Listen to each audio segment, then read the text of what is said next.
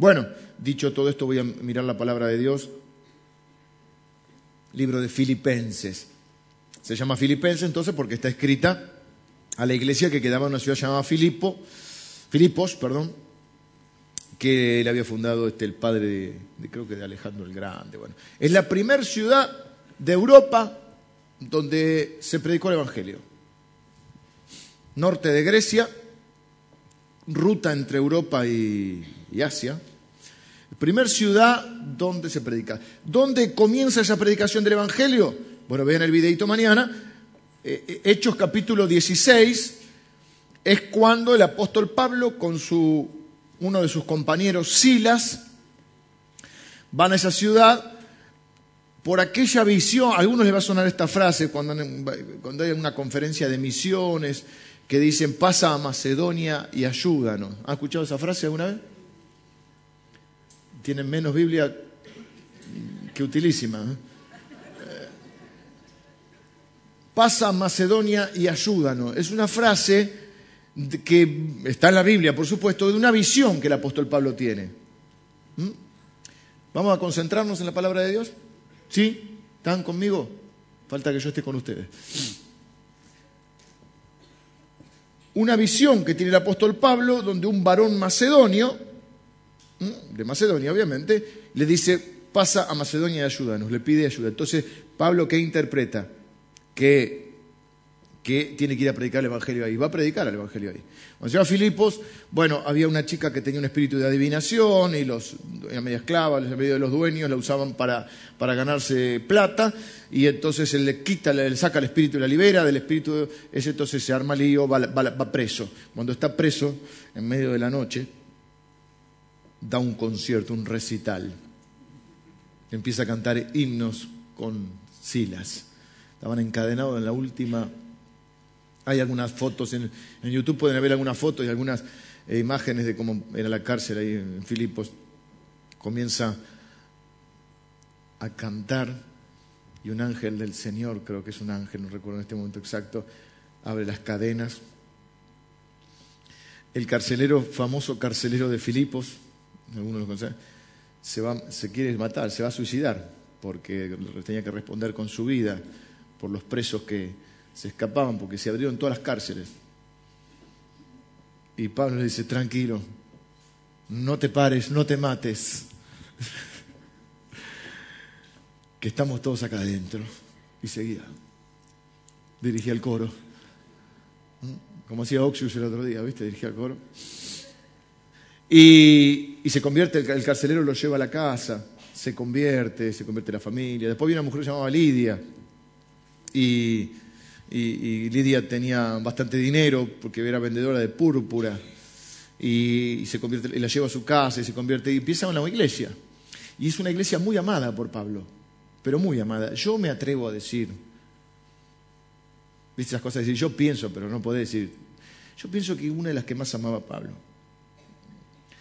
Eh, es la única donde cuando él comienza no tiene que defender su ministerio él tenía que defender mucho su ministerio. Mucha gente ponía en duda, en tela de juicio, porque la gente se queda enganchada siempre con el pasado y siempre te anda juzgando por el, siempre te anda juzgando cosas que no debería juzgar a nadie, pero además te andan jugando por el pasado.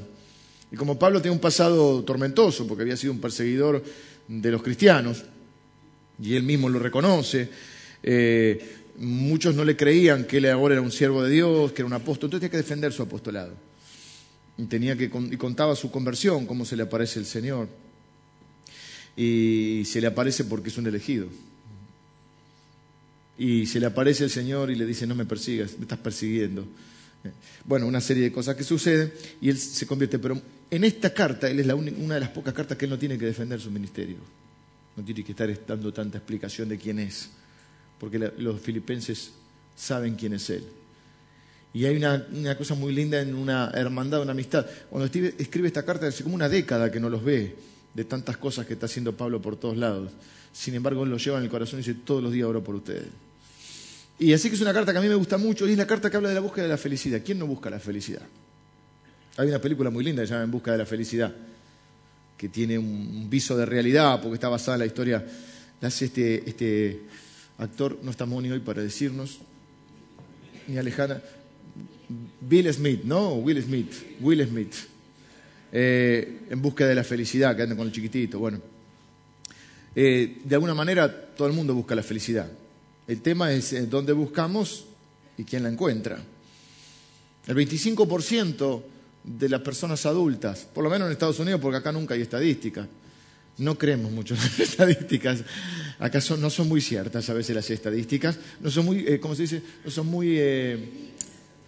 Eh, no son muy fidedignas, no son muy ajustadas, ¿no? A veces eh, hay un margen de error grande. Bueno, en los Estados Unidos dicen, por ejemplo, que son los reyes de la estadística, que el 25% de los adultos en algún momento de su vida ha padecido una, depresión. A veces uno cree que una depresión es, bueno, tirarse en una cama y, y no levantarse pero no, no, no, hay grados, por supuesto. 25% de las personas en su vida adulta han tenido en algún momento una depresión. 8% de los adolescentes. Tercera causa de muerte de los adolescentes es la depresión. Ahora hay hasta algunas tribus urbanas que se cortan la. se, se hacen marca, pero bueno, de ahí muchos se han intentado cortar también como forma de suicidio. ¿no? Eh, medicamentos,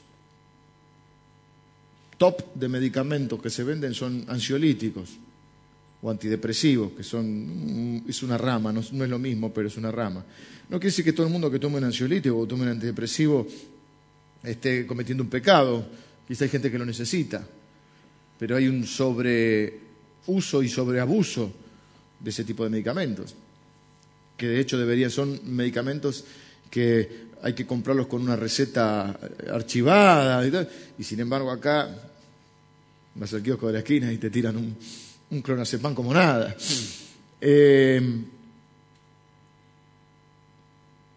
desde el 95 a, a la fecha aumentó el consumo de este tipo de medicamentos un 48%. evidentemente vivimos algo que no está funcionando en la búsqueda de la felicidad. Algo no está funcionando. Y esta carta no lo digo yo. Esta carta es como digamos esas cosas que hay un, común acuerdo independientemente de las corrientes teológicas. Es conocida como la epístola del gozo, la carta del gozo. El gozo es un poco más que la felicidad, pero para que se entienda un poco más vamos a usar la palabra felicidad. Ahora, lo llamativo, por eso dije hay una aparente contradicción, es que es una carta donde el apóstol Pablo la escribe no solo desde prisión, sino que él menciona, lo vamos a ver a, lo largo de la carta, yo estoy introduciendo nada más el tema hoy,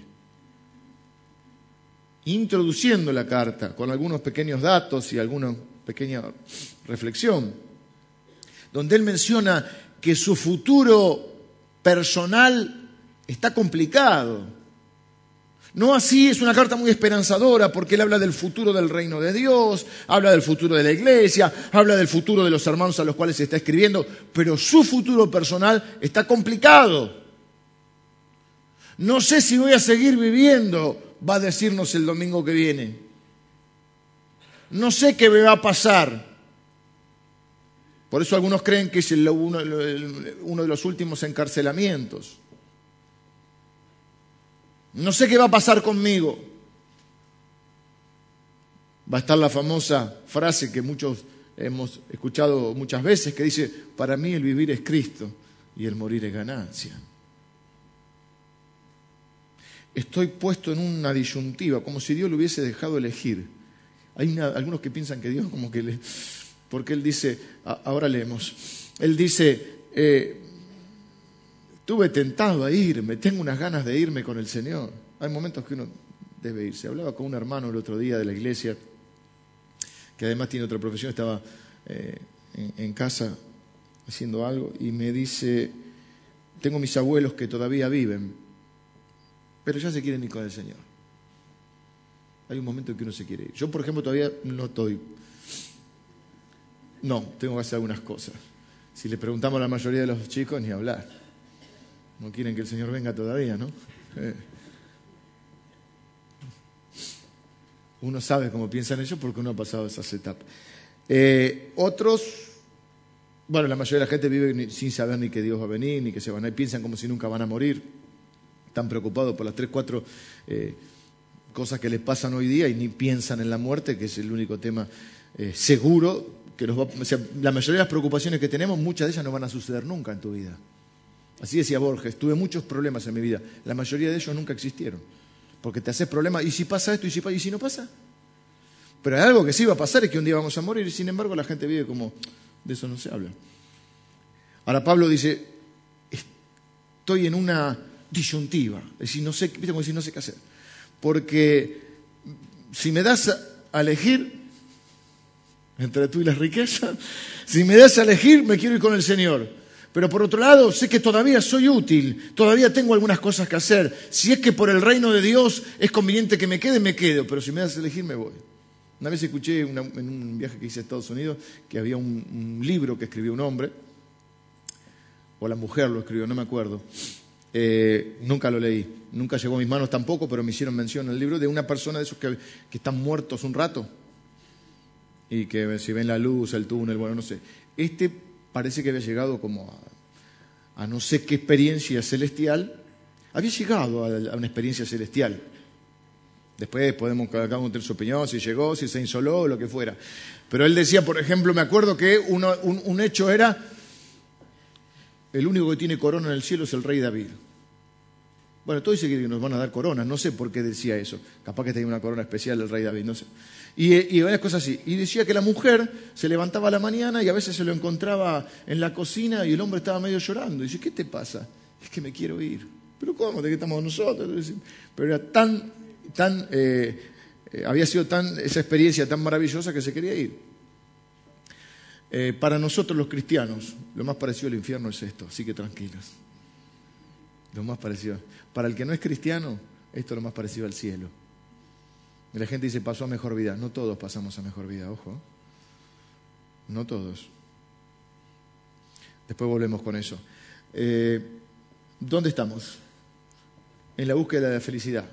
Pablo nos va a hablar, cuatro capítulos tiene la carta, en todos los capítulos él menciona el gozo, regocíjense, gozo, regocíjense. Dieciséis veces usa este término.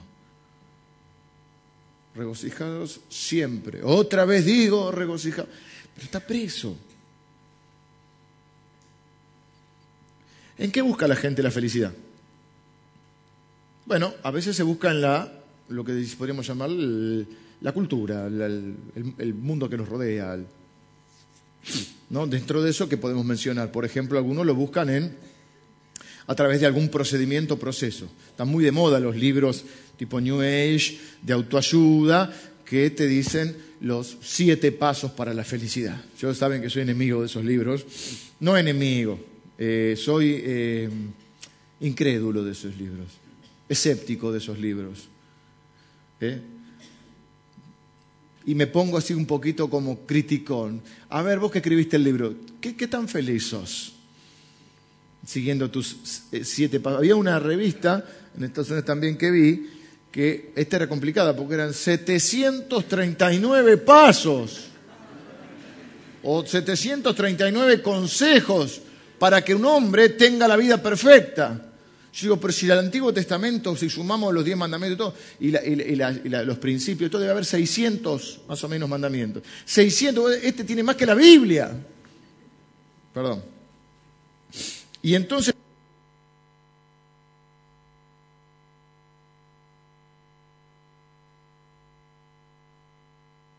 Es época para los alérgicos complicada.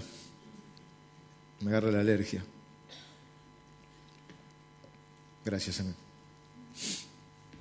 Me agarra la alergia. me pica la garganta y eso, etc. Los ojos me pican mucho. 759 pasos para tener una vida perfecta. Y yo te diría aparte, ¿perfecta? ¿Existe acaso? Bueno, compran el libro, si fuera tan fácil como comprar un libro y seguir un proceso, y después vemos que no. Después otro dice, bueno, a veces la publicidad también te vende sus cositas, ¿no? Y entonces a veces por el lado de las posesiones, ¿viste? Y entonces va Antonio Banderas, creo que Banderas, que no sé, cómo va caminando por un pasillo y las puertas de las, y las chicas van saliendo y dice todo por el perfume que tiene. Y yo me lo compré y no pasa nada. Pero lo viste lo que es? Se baja el pelo al viento y dice, ¡ah! ¡Qué groso el tipo! A veces, eh, a veces estás un poco, suena ridículo, porque parece que tu felicidad está en qué ropa interior usas. Eh, tu problema es la marca del corpiño que tenés.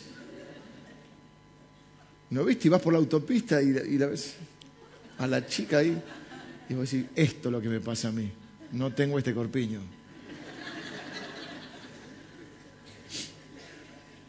A veces la felicidad está en la comida molto rico y todas esas cosas. Y, y hay una mamá feliz que le va dando de comer a los pibes, ¿viste? Y los pibes comen igual, si le da bulones, comen bulones, equipo. Pero no importa, ¿viste? Comes el, el serenito o esas cosas. Eh, a veces están bueno, en un auto, eso ya está más, más cercano a la realidad. Casi la felicidad. El problema, eh, el auto te, brinda una felicidad. por lo menos a mí me gustan, a mí me gustan los autos, las camionetas, todo me gustan las motos, las motos. Yo no soy tan moto, pero sé que hay muchos de ustedes que las motos los pierden. El problema con los autos es que vos te lo comprás, sacás de la agencia, cero kilómetro, techo corredizo, hay que comprarlo siempre, techo full con cuero, y lo tenés unos meses y te sale lo que ahora le llaman el restyling que eso te amarga la vida. El restyling es que vos te lo compraste y a los seis meses al mismo auto le cambian los foquitos. Y vos ya mirás el tuyo y decís, línea vieja. Línea vieja. Al principio te gusta más la línea vieja. Sí me gusta más la línea porque te, cuesta encontrar el, pues nos resistimos al cambio. Pero ya después de unos meses no lo podés soportar más que alguien te diga, ¿el tuyo es línea nueva o línea vieja? Por supuesto estamos exagerando, pero lo cierto, te dura eso o hasta que se te rompe. Yo hace muchos años, eh, además por, mi trabajo eh, que en ese momento tenía, eh, necesitaba cambiar los autos bastante seguido, cosa que me venía fenómeno porque me encanta cambiar los autos. Y, y me compré un cero kilómetro. Mi nene tenía cuatro meses. Mi papá había alquilado para las vacaciones en Punta del Este, así que yo iba con mi auto nuevo a Punta del Este y yo creía que era Diego Armando. Bebé atrás, esposa al lado, hermosa, auto, digo, soy feliz, vamos que la vida es una fiesta. Pero se complicó porque fue el, habíamos alquilado antes y en realidad ya para, fuimos en enero, era del 2002. Ya el 2001 nos venía, teníamos el corralito, ya estábamos medio amargados, pues unas vacaciones medias medias. Viaje de, vuelta, Punta del Este a Colonia, mira lo que me estoy acordando ahora, dos de la tarde, yo soy de ir rápido, vamos a reconocer. Venía muy rápido, pero no es por eso, es porque se trabó el termostato. Se trabó el termostato del auto nuevo, o sea, Tenía un año y pico. De golpe la aguja de la temperatura hace... Freno. Abro el capot. No funcionaba más. En el medio de la nada. En un país extraño, dos de la tarde, 38 grados a la sombra, y Lili con el bebé de cuatro meses que hoy cumplió 12 años hace unos días. Yo, ¿qué hago acá? O sea que toda mi felicidad se fumó en unos minutos. Nos tuvieron que remolcar, una odisea llegar. Después el buquebús, imagínate. Así que eh, el auto es una alegría pasajera. ¿Mm? Alguien dijo también que la única diferencia entre los adultos y los niños es el precio de los juguetes.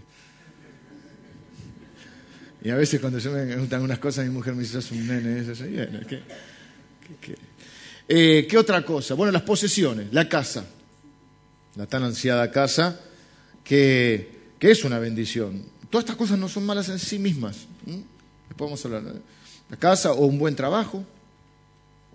Eh,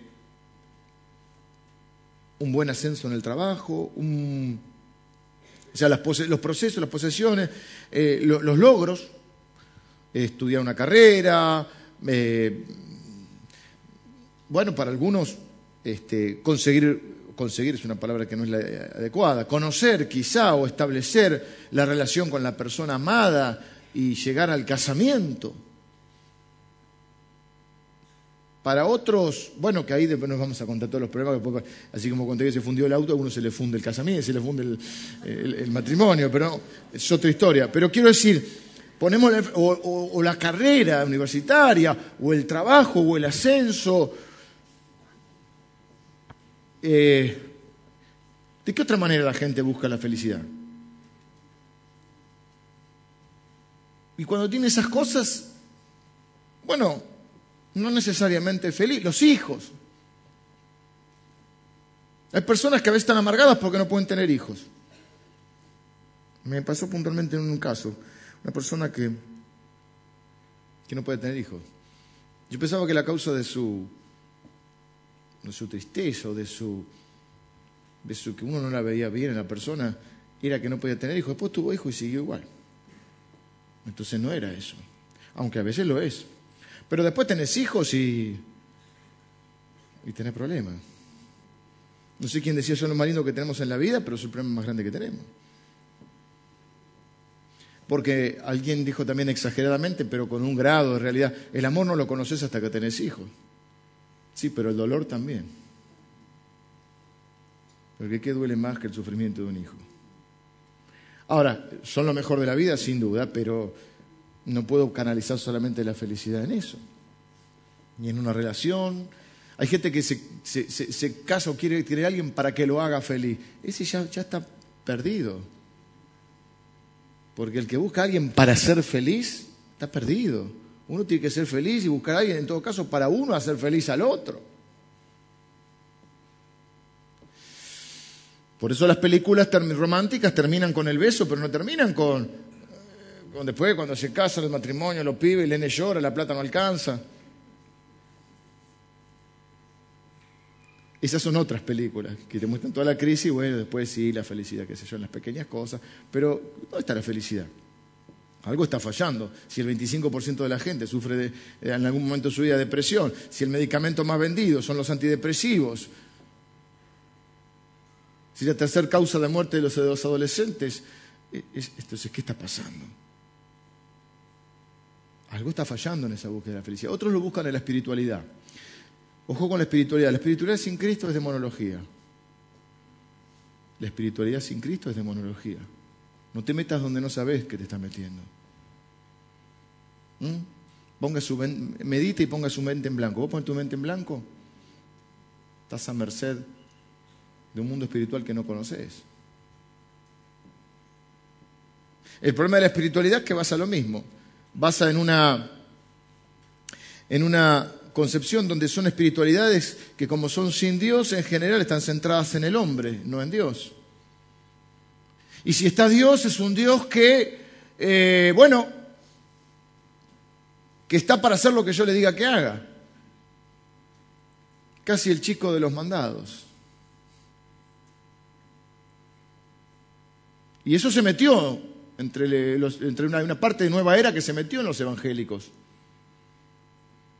No todo lo que está en la librería cristiana, ni todo lo que está en la tele cristiana significa que sea exactamente correcto.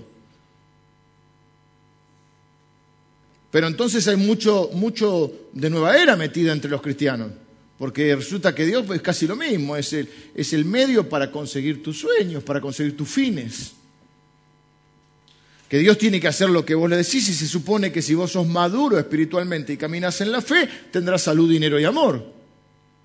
Y si no, es porque algo en tu fe está fallando.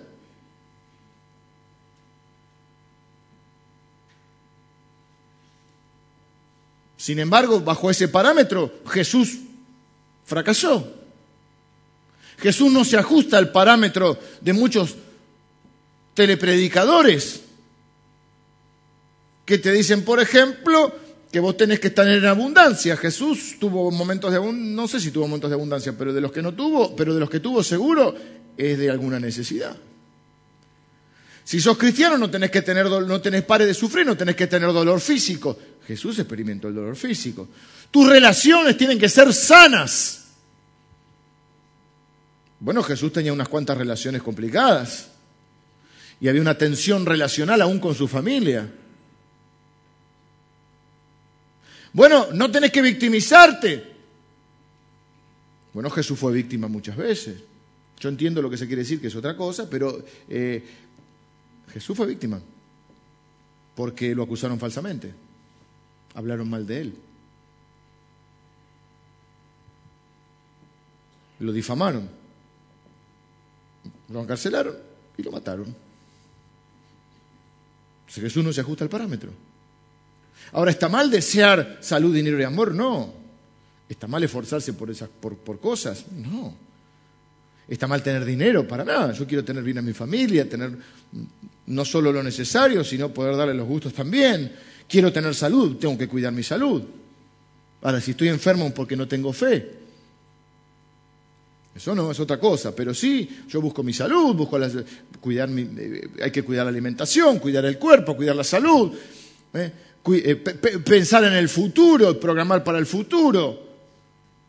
Con mi plata yo debo ser un mayordomo porque debo de conocer que no es mi plata, que es la plata del Señor, que me permite administrar y que con eso yo tengo que ser fiel al Señor, fiel a su reino, generoso para las necesidades de los demás, procurar para las necesidades de mi familia y aún procurar para el futuro. Todo eso tengo que hacer y Dios es fiel. Nosotros creemos, enseñamos en el diezmo, la ofrenda, creemos que hay una parte que cada uno también tiene que suplir necesidades de gente que Dios le, presenta, tiene que cubrir a su familia y tiene que cubrir para su futuro. Y tiene que pagar sus impuestos y cumplir con el país también. Así que hay una diferencia entre el deseo acompañado de contentamiento o el descontento. Porque Pablo va a decir más adelante, he aprendido a contentarme. O sea, no siempre fue así, hay que aprender. El problema con esos deseos es cuando uno dice, yo no voy a ser feliz hasta que tenga esto.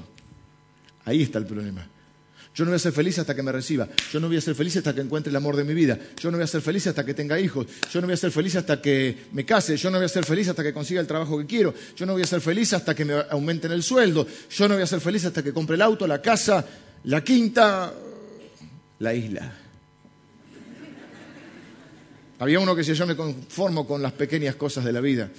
Una pequeña isla, un pequeño yate, un pequeño avión privado. Yo también.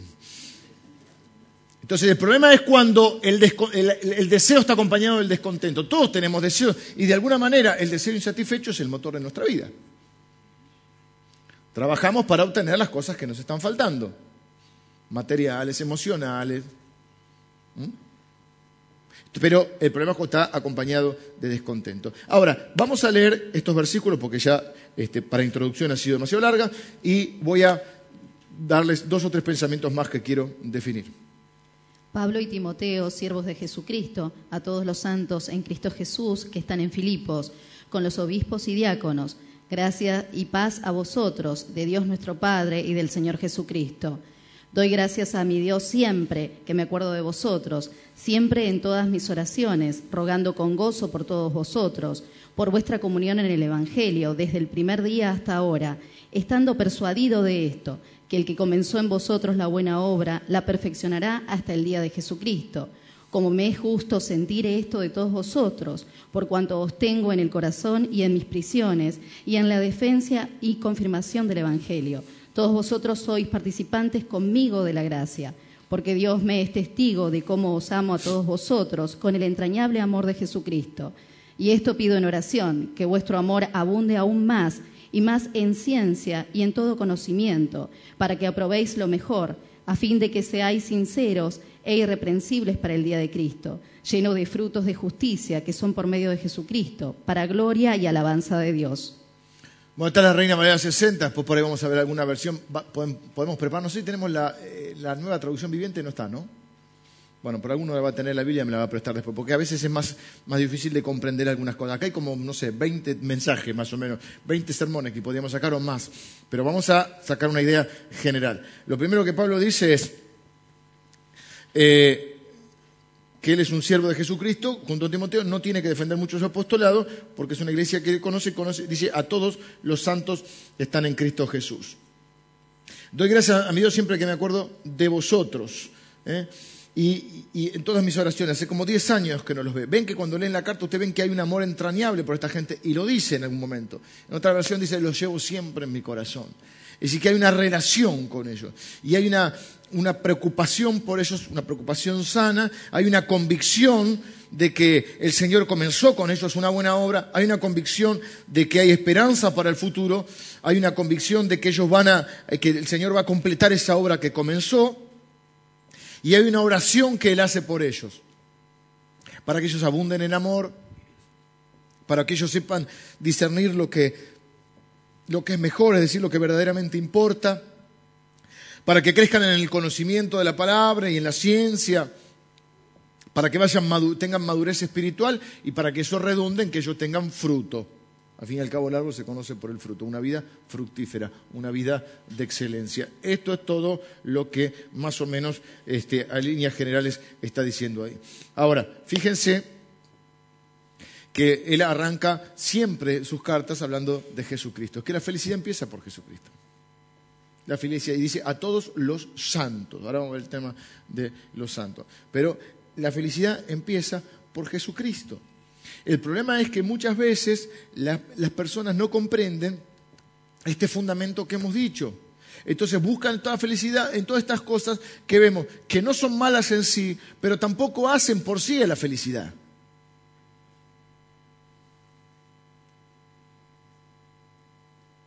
Toda esa idealización de cuando obtenga, cuando consiga tal cosa, voy a ser feliz y los años nos pasan y vamos consiguiendo las cosas y eso no necesariamente significa que seamos felices. La persona por la cual luchaste y creíste que ibas a ser feliz es la persona que hoy te hace infeliz. A diario se ve en la televisión. ¿eh? Uno dice, pero ¿cómo algunos se hacen muy rápido, ¿no? Calamaro dice, ahora que para siempre no dura tanto, que toda la vida de repente es un rato.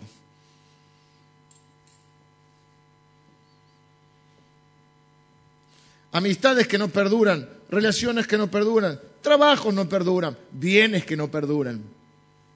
Por eso dice la Biblia, nadie puede poner otro fundamento que el que está puesto. Y yo estoy viendo la vida de un hombre que está preso por predicar el Evangelio, está preso injustamente, y él dice, oro con gozo, gócense, regocíjense. luego voy a dar la respuesta final a, dónde está esta alegría. Pero él viene a decir, les escribo a ustedes que son los santos. Entonces, ¿Qué son los santos? Porque cuando, bueno, muchos de ustedes vienen de un contexto donde para ser santo, primero hay un detalle muy importante. Hay que morirse para ser santo. El concepto más tradicional del santo, el santo es el que se murió primero. Y, para hacer, y después empieza, alguien lo propone y para, ahí comienza una investigación para ver si es santo. Primero creo que pasa a, Beato o algo así. Y después, esto es lo más difícil. Y acá te quiero ver. Para ser santo tenés que hacer tres milagros post-mortem. O sea, después de muerto tenés que hacer tres milagros. ¿Cuántos se anotan? Pero nosotros tenemos otro concepto de ser santo. Porque dice a todos los santos. ¿Cuál es nuestro concepto? ¿Cuál es el único paso para ser santo? Jesucristo. Nacer de nuevo. Y acá viene la pregunta, los que estaban durmiendo, despiértense por un ratito, después siguen tranquilos. Pero acá viene el momento principal, que dice, estoy, estoy persuadido, me hizo acordar a Alfonsín, estoy absolutamente persuadido, ¿se acuerdan? Dice, bueno, sí, yo imitaba también antes, tengo varias, varias. Estoy absolutamente persuadido, dice Pablo, que el que comenzó en ustedes la buena obra la va a terminar. Y la pregunta del millón es, comenzó, mira cómo te lo voy a decir, en el lenguaje Reina Valera, ¿ha comenzado el Señor en ti la buena obra? Dante Gebel, hace poco estuve escuchando, pues estuve, fui a Rosario, estaba, empezó a hablar, me, traje, no sé, creo que lo comenté, pues estoy como los viejos, ya el viernes, no sé cuándo lo dije, resulta que el viernes tuvimos una reunión de líderes y también comenté algo de esto. Él da un, seminario y empieza a contar su experiencia que ahora es pastor. Hace unos años es pastor. Él no era pastor de una congregación. Y dice, me di cuenta de muchas cosas. Y él decía, ah, qué bien. ¿Y sabe lo que dijo lo más grave? Me di cuenta que la iglesia está llena de personas que no son salvas. Y cambió su mensaje. Yo decía, gloria a Dios, thank you Jesus. Entonces dice, ahora, Dante Gebel, no yo, ¿eh? Dios no está para cumplir tu sueño. Dante Gebel, ¿escucharon? No yo. Dante Gebel dice, no se trata de vos, se trata de Jesús. Y empecé a predicar el Nuevo Testamento y empecé a predicar a Jesús, porque me di cuenta que las iglesias están llenas de personas que no son salvas. Porque ahora soy pastor. Antes, claro, vos sos predicador, predicás un mensaje bárbaro, lindo, te vas y punto. Es lo más lindo. Pero el problema cuál es? Que vos te quedas todos los domingos y vas viendo que las personas no avanzan, no crecen porque no ha comenzado el Señor la buena obra no son salvas. Y le hablamos de prosperidad, y le hablamos de sanidad, y le hablamos de los sueños, y le hablamos de todo eso, pero se van al infierno.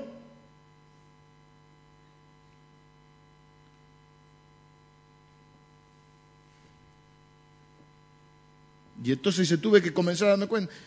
¿Y cómo se daba cuenta? Y porque el árbol se conoce por el fruto. Y donde está él, mayormente son mexicanos, Los Ángeles. Y si juega a México no vienen.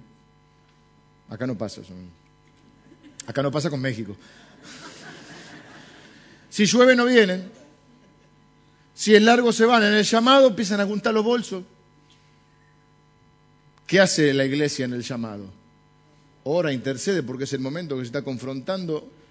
Dos reinos se están confrontando por la vida de las personas. Si no predicamos salvación, no molestamos a nadie, hermano. Ni, ni el diablo nos molesta, estamos tranquilos.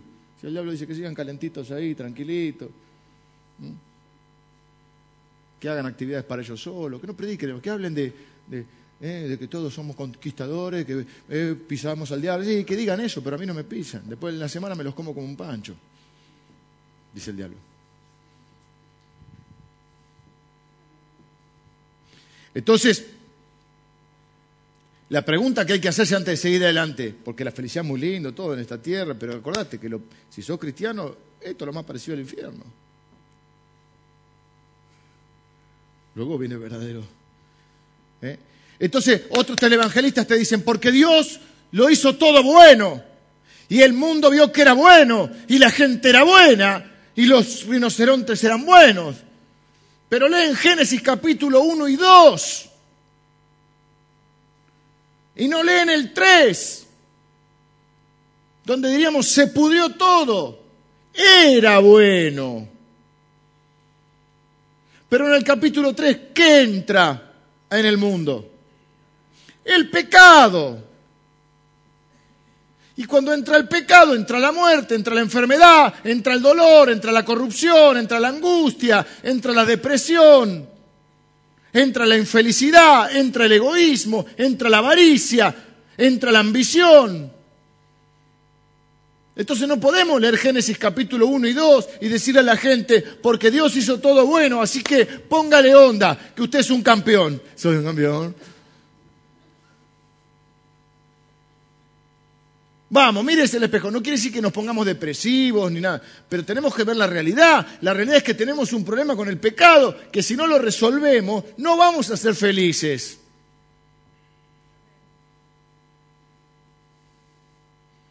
Génesis capítulo 3 nos cuenta la caída del hombre y entra el pecado, pero también entra la salvación.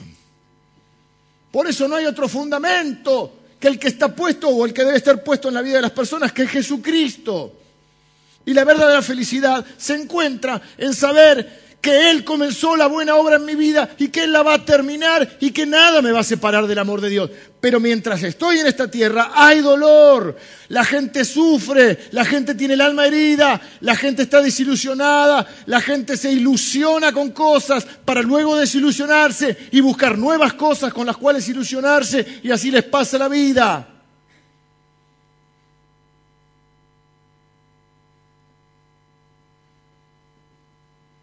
Pero fíjense la, contracultura de este hombre.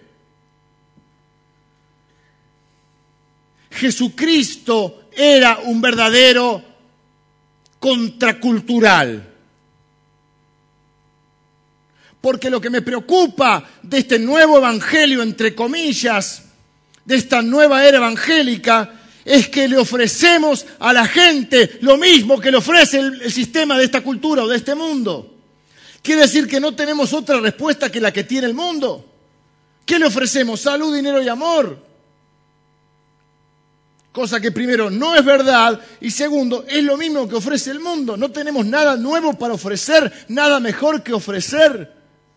Que decirle a la gente que si viene a Cristo mm, tendrá salud, dinero y amor. La pregunta es, ¿qué pasa cuando no tiene salud? Por eso hay tanto evangélico, tanto cristiano, que cuando no tiene salud está preguntando, ¿dónde está Dios? Tanto cristiano que cuando tiene alguna necesidad económica dice, ¿dónde está Dios? Tanto cristiano que cuando fallan sus relaciones interpersonales se pregunta, ¿y Dios dónde está lo que Dios me prometió? Porque compraron el mismo evangelio licuado o no sé cómo llamarlo, maquillado. Es una nueva era maquillada de cristianismo. Es una autoayuda maquillada de cristianismo. Porque lo menciona, el otro ni lo menciona, Dios. Este lo menciona, pero lo menciona como el pibe de los mandados.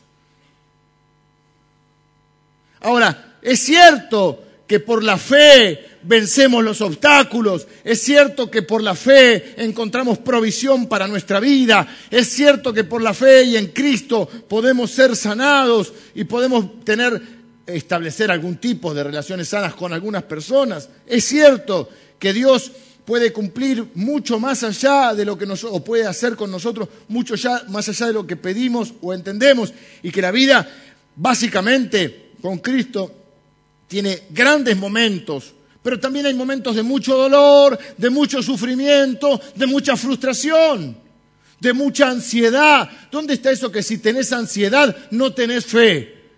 Pero si yo veo a Jesús en el huerto del Getsemaní sudando gotas como de sangre,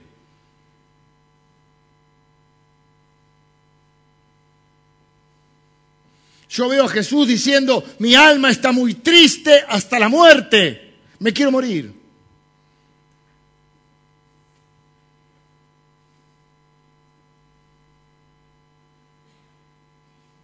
Jesús fue un verdadero contracultural. Y nosotros tenemos que revelarnos al, sistema del mundo, al sistema de la cultura, a la religión que, eh, que enseña estas cosas y a la otra religión que es aburrida, horrible y que sin Cristo es lo peor que hay. Si usted quiere ser rebelde hoy, tiene que ir a trabajar, conseguir un buen trabajo, ordenar el cuarto, leer la Biblia y callarse la boca. Eso es ser rebelde hoy. Tenemos el concepto de que rebelde es eh, subirse a una moto borracho. Eso lo hace todo el mundo. No está la rebeldía. Hoy ser rebelde, que al fin y al cabo es ser contracultural, es otra cosa.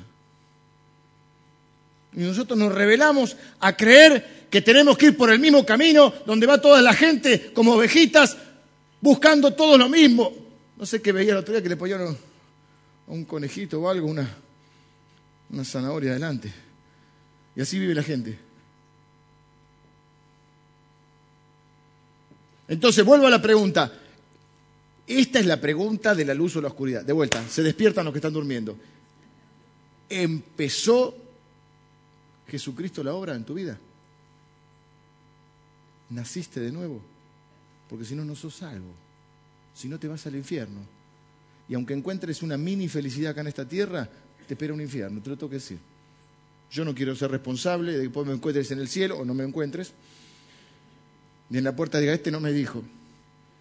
Hacía chistes, eh, me decía, vamos que la vida está linda y no me dijo que me iba al infierno, te lo tengo que decir. Ahora tenés un problema porque ya te lo dije. Sin Cristo te vas al infierno. Jesús dijo, yo soy el camino, la verdad y la vida. Nadie viene al Padre si no es por mí no es por la religión, no es por tus buenas obras, eh, por eso dice gracia y paz a vosotros eh, en el Señor Jesucristo.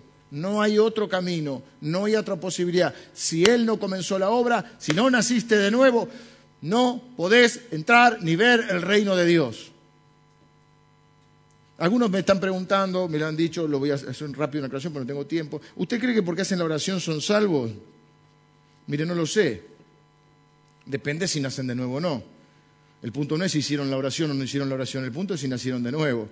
Y eso no lo puedo saber yo porque es la obra del Espíritu Santo en la vida de las personas.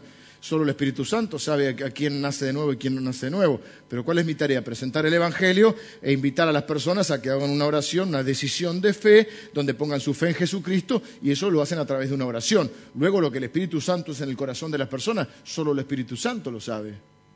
Y la persona. Y el fruto y el tiempo. Ahora, usted me pregunta, si alguien hace una oración y, si no nace de nuevo, no, por más que una oración, no. Pero yo no soy el Espíritu Santo, yo soy un predicador de la palabra de Dios y del mensaje de salvación. Como predicador, ¿qué hago? Presento el Evangelio y invito a la persona, desafío a la persona a que ponga su fe en Jesucristo y luego haga una oración. Si lo hace genuinamente y pone su fe en Jesucristo y el Espíritu Santo este, le hace nacer de nuevo y el Espíritu Santo comienza a vivir en su vida, comenzó la buena obra, Él la va a terminar. pero yo conozco uno, primero que a nosotros no nos toca juzgar a los demás. Yo conozco uno que hizo la oración, no fue más, y qué eso yo, no sé. Problema de él. ¿Sí?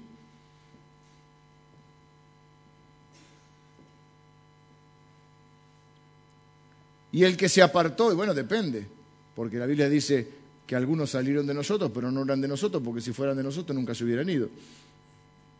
Hay algunos que nunca fueron salvos. Judas, Judas era un hombre salvo que perdió la salvación. No, Judas nunca fue salvo. Judas no nació de nuevo, Judas se robaba la ofrenda, se robaba la ofrenda.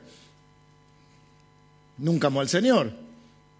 Entonces, ¿qué es lo que te hace nacer de nuevo? ¿Qué es lo que yo puedo estar seguro que, que Dios comenzó la buena obra en mí? Si nací de nuevo, ¿cómo sé si nací de nuevo? Pues tengo el Espíritu Santo. ¿Cómo sé si tengo el Espíritu Santo? ¿Cómo sé si tengo la salvación? La Biblia dice que el Espíritu Santo le da testimonio a nuestro espíritu de que somos hijos de Dios. Es decir, ¿tenés la certeza de que sos hijo de Dios? Pusiste la fe en Jesús, tenés la certeza, estás tranquilo en tu corazón. Si hay una inquietud, si hay algo que decís, y no sé, el día que llegue ahí veremos si soy un poquito mejor vecino. Bueno, no. Y yo una vez, hace 25 años, una vez hice así en el culto. No, eso no. ¿Naciste de nuevo? ¿Tu corazón tiene la certeza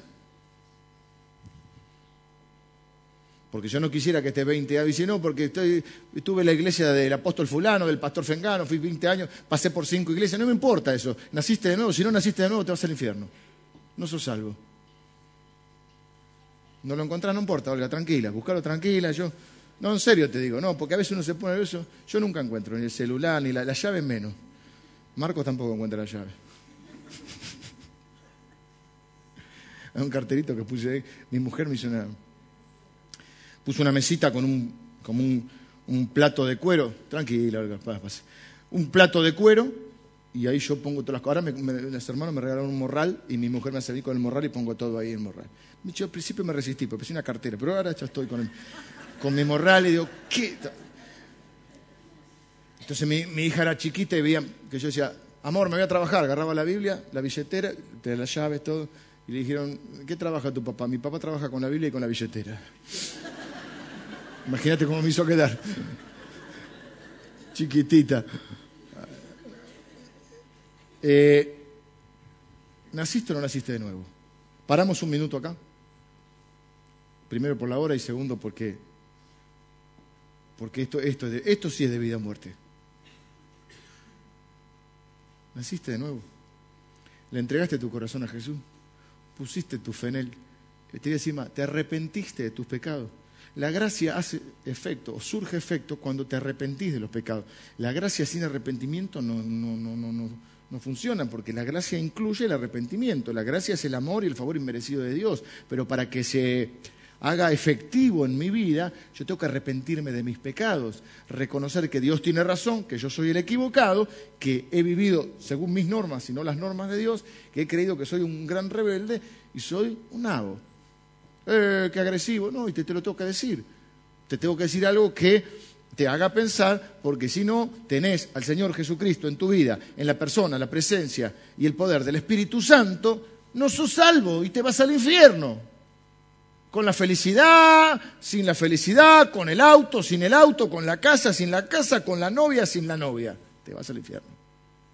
Entonces vamos a orar ahora, en la iglesia va a orar. Y quiero hacerte esta pregunta. ¿Naciste de nuevo? ¿Qué es nacer de nuevo? La Biblia dice que a través del, del pecado, cuando viene el pecado a la historia del hombre, los seres humanos nacemos y dice que estamos muertos en nuestros delitos y pecados. ¿Cómo muerto? Si yo estoy vivo, sí, la Biblia dice que estás muerto en tu espíritu, que tu espíritu es el que está muerto. Ojo con esto. Jesús, eh, Dios le dijo, si ustedes pecan van a morir, pero ellos siguieron viviendo. No murió que Dios mintió, no. Los que se les murió fue el espíritu. Lo que está muerto es el espíritu. Cuando uno dice nacer de nuevo, lo que estamos diciendo es que tiene que nacer del espíritu. Tu espíritu tiene que volver a nacer. Pero yo tengo un ser interior. Si vos tenés un alma, tenés una mente, tenés un corazón, pero tu espíritu necesita vivir y solo le puede dar vida Jesucristo. Entonces, nacer de nuevo significa reconocer que Dios tiene razón, arrepentirme de mis pecados y decirle, Señor, he vivido equivocado. Una oración más o menos así, que la podés hacer conmigo ahora. Señor, yo me arrepiento de mis pecados. Me arrepiento de haber vivido separado de vos, de haber vivido de acuerdo a, mis propios criterios y no de acuerdo a tu palabra. Reconozco que vos tenés razón y que yo soy el equivocado. Y tu palabra dice que todos somos pecadores y que la consecuencia del pecado es la muerte pero que el regalo de Jesucristo es la vida eterna, es la salvación, es el perdón de pecados. Así que yo me arrepiento de mis pecados. Reconozco que necesito un Salvador y que ese Salvador es Jesús y pongo mi fe en Él como mi Salvador. Te pido, Señor, que ahora me hagas nacer de nuevo. Me des el regalo de la salvación, el regalo de la vida eterna y que comiences ahora en mí la buena obra, la buena obra en mí. Yo te entrego mi vida, te entrego mi corazón Recíbeme como un hijo tuyo ahora, Señor. ¿Estás orando así? Yo quiero tener una oración por vos ahora. Levántame tu mano si oraste así. Si hoy estás naciendo no, nadie, no quiero que nadie se vaya, que Dios te bendiga, que nadie se vaya de este lugar, que nadie se vaya de este lugar sin la seguridad de la vida eterna. Que Dios te bendiga. ¿Sabes qué? Te puedes ir, te puede, en esta vida, te puedes ir de esta vida con auto, casa, y eh, familia, etcétera. No son cosas malas, pero ¿sabes qué? Si no tenés a Cristo te vas al infierno porque Jesús dijo, yo soy el camino, la verdad y la vida. Nadie viene al Padre si no es por mí.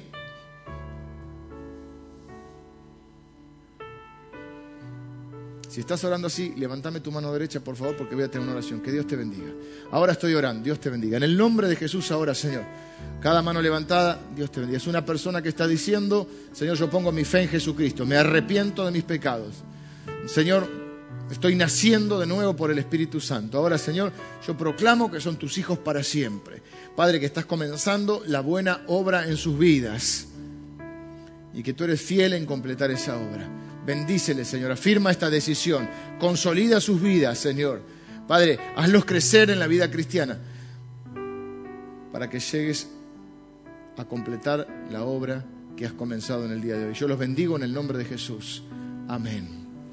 Rápidamente termino eh, eh, eh, este pensamiento de hoy. Dice a todos los santos. Entonces, santo no es el que después de muerto hizo tres milagros. Santo, santo, todo santo es el que ha nacido de nuevo. Así que yo no tengo problema con que digan San Agustín. ¿Viste? Dice, no, no hay que decir San Agustín o el otro, Santo Tomás. No, todos somos santos. Yo no tengo ningún problema. ¿Mm? Es más, se te rompió un caño de tu casa. Llamás a un plomero. A Carlito, que es un amigo y vecino. Total, no se va a enojar, Carlito. Carlito viene a tu casa, o no viene Carlito, pero vos ves que en el auto tiene el pescadito, y baja y dice, y yo le digo, ¿cómo estás, San Carlos? Y él me dice, ¿cómo estás, San Leo?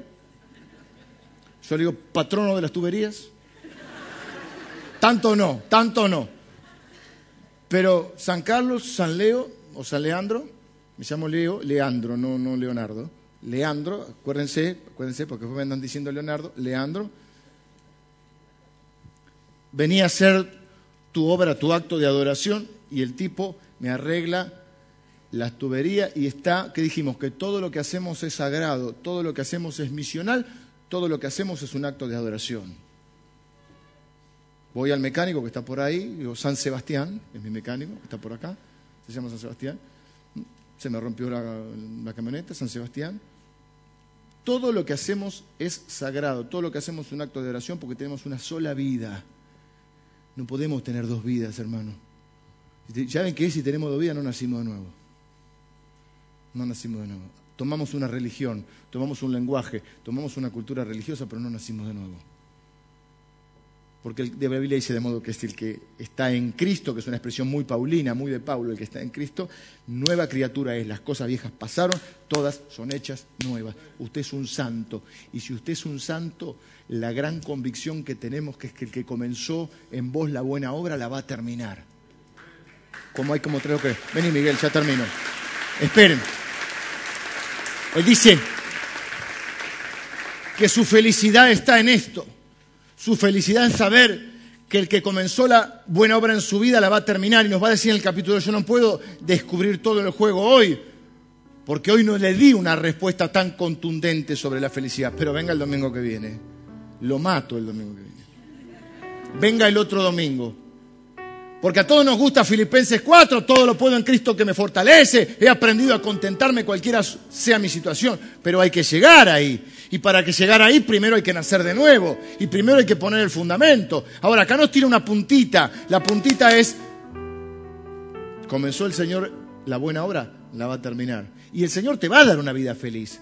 Yo no soy de los que cree que es un Dios, tenemos un Dios sádico que nos llama para hacernos sufrir, para que la pasemos mal en esta vida, todo sea por Dios y vamos dándonos, flagelándolo, vamos a arrodillarnos en, en maíz para sufrir. No, no, no. Yo soy feliz, amo a Dios y tengo grandes momentos de felicidad. También tengo grandes momentos de dolor, como los vamos a tener todos en esta tierra. ¿Por qué? Por causa del pecado que entró al mundo. Pero mi felicidad entonces no consiste en cuando me va bien y cuando me va mal. Mi felicidad consiste en saber que yo estoy unido a Jesús. Y dice, el que se une al Señor, un espíritu es con Él. Yo estoy con Él todos los días de mi vida. O mejor dicho, Él está conmigo. Y estoy persuadido, como Alfonsín y como Pablo, que el que comenzó en mí la buena obra, la va a terminar. Y entonces ni la muerte me va a separar del amor de Dios. Entonces yo estoy, todavía, todavía no estoy a ese punto, pero que en unos años más voy a estar como Pablo diciendo, mejor me voy, pero si me quedo, me quedo por el Evangelio. Y si me voy, me voy con Cristo. Ya sea que viva o que muera, de Cristo soy. Y ahí empieza la punta de la felicidad. Por eso es una búsqueda de la felicidad, que nos va a llevar dos meses. No quiero ser simplista hoy, pero hoy estamos poniendo el fundamento, porque no hay otro fundamento. Y si Él no empezó la buena obra, y no puede terminar lo que no empezó. Y después dice, estoy orando por ustedes. Estoy orando para que ustedes abunden en amor, porque el verdadero amor es el que te hace feliz. Porque ¿qué te dice la espiritualidad o la religión o la nueva era o la nueva era evangélica? Que también se metió.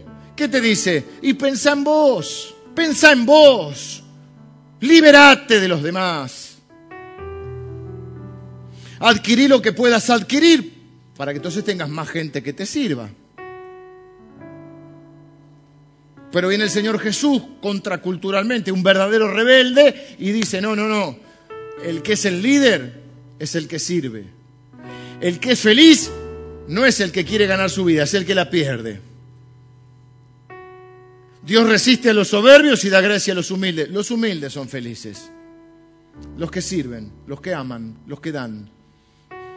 No, no, pero para ser feliz hay que tener, sí, pero Jesús dijo que es más feliz el que da que el que recibe. Más bienaventurado, que quiere decir feliz, más bienaventurado es dar que recibir. Entonces viene a ser un rebelde. Y yo quiero ser esa clase también de rebelde. Porque si yo no soy de este mundo, no quiero pensar como todo el mundo, hablar como todo el mundo, vivir como todo el mundo. Porque no soy de este mundo. Oh. Soy un ciudadano del reino de Dios. Y soy feliz. Hay momentos que tengo que la paso mejor. Y hay momentos que la paso mal. Como vos y como yo. Y la fe no me pone a prueba de los malos momentos. Y a veces sufro. Y a veces me fallo. A veces le fallo a Dios, le fallo a otros, a veces me fallan. A veces se me enferma alguien que amo. A veces se muere alguien que amo. A veces las cosas no me salen. A veces me equivoco. A veces tengo más y a veces tengo menos. Hay momentos en los que, no sé si te ha pasado, que son de tanta felicidad que si no me cambiaría por nadie. Hoy quiero ser yo. Y hay momentos que quiero ser cualquiera menos yo. Quiero ser el jardinero que veo en la plaza por ahí. Digo, yo quisiera ser ese hombre que está cortando el patio y no tiene problema. Uno idealiza, ¿viste? ¿Qué problema tiene ese hombre? ¿Está con la bordeadora ahí? Quiero ser camionero, carpero.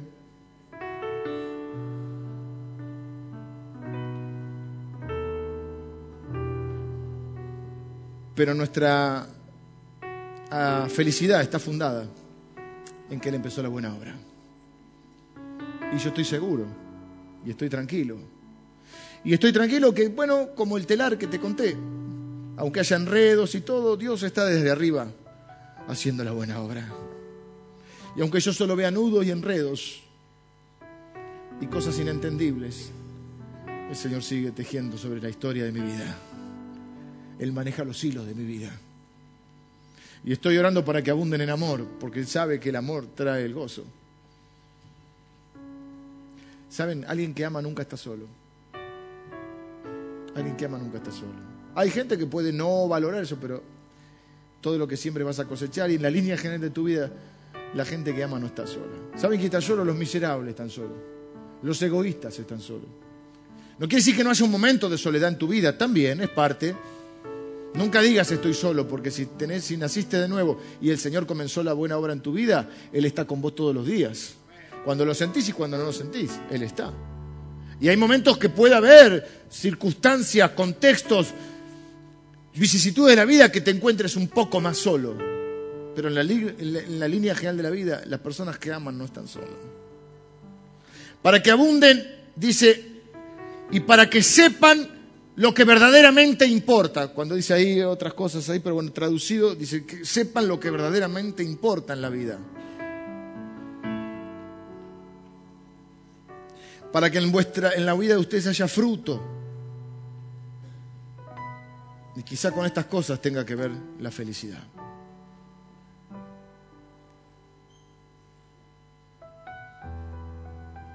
La vamos a pasar bien estos dos meses. Nos vamos a sacar las ilusiones de seguir persiguiendo cosas pensando que eso no va a traer la felicidad. Hay que seguir esforzándonos, haciendo cosas. Y es verdad que muchas, que las cosas se logran con esfuerzo y que no está mal, repito, desear cosas. Está bien, Está bien desear formar una buena familia, está bien desear encontrar la persona amada, está bien desear tener hijos, está bien, está bueno desear y trabajar para tener una casa propia, para tener unas lindas vacaciones, para tener un buen auto, una buena, un par de zapatos a las mujeres y una cartera. ¿Quién no se le niega a nadie, a ninguna mujer? Por favor, dice Dorita. ¿Eh? Un buen par de zapatos si te gusta, botas o zapatillas. ¿Eh? Unas buenas zapatillas también. Pero nuestra felicidad no depende de eso. ¿Mm? He aprendido a contentarme, nos va a decir el apóstol Pablo. Y quizá en esta serie de dos meses aprendamos a ser felices, a contentarnos cualquiera sea nuestra situación. Si hay más, mejor. Si hay salud, mejor. Si hay salud, dinero y amor, mejor todavía. Pero si no la hay, también somos felices, porque el maestro sigue tejiendo. Y porque yo soy un santo. Cuando van a pedir trabajo, le dice, ¿y por qué? Viste, hay una pregunta final que te van a hacer. ¿Por qué crees que tengo que darte este trabajo? Vos probás, no sé si te ve muy bien, pero decirle, porque soy un santo. Soy un santo. Pónganlo en, en la tarjeta cuando se presenta, en el currículum, soy un santo. Son los santos. Porque santo quiere decir apartado para Dios, consagrado a Él. Soy un santo. Nos va a decir también, vivan ¿eh? con la dignidad del llamado que el Señor les ha hecho. Vivan de acuerdo a la altura de ese título que se le han puesto de santo. Y van a ser felices. Yo decía el viernes, con esto termino. Hay un pastor que tiene una teoría que dice que es más fácil Es más fácil vivir siendo santo. Es la gente dice, es muy difícil ser santo. Él dice, es más fácil ser santo. Difícil es vivir sosteniendo mentiras. Es difícil, es estresante. Difícil es andar acordándote que le, le mentiste a cada uno. Difícil es andar escondiéndote para no pagar, para no, para no quedar mal. Difícil es asumir las consecuencias de lo malo. Difícil es salir de los problemas en que te metiste. Es más fácil no meterse en problemas. Dice, es más fácil obedecer que desobedecer. Vamos a, a ir maquinándolo eso. Termino con una oración. Cierre sus ojos. Señor, yo proclamo que la buena obra que comenzaste en la vida de mis hermanos la vas a terminar. Proclamo, Señor, que los que han nacido de nuevo, nada ni nadie los podrá separar jamás de tu amor, porque tu amor es en Cristo Jesús. Nos has alcanzado con tu gracia y nos has traído paz. Estamos en paz contigo y tenemos paz en nuestro corazón. Ni la vida, ni la muerte, ni ángeles, ni principados, ni potestades, ni ninguna cosa creada nos podrá separar jamás de tu amor. Ni tribulación, ni angustia, ni necesidad, ni hambre, ni persecución, ni desnudez, ni enfermedad, nada nos podrá separar de tu amor. En todas esas cosas somos más que vencedores en Cristo Jesús. Padre, la obra que empezaste en mi vida la vas a terminar.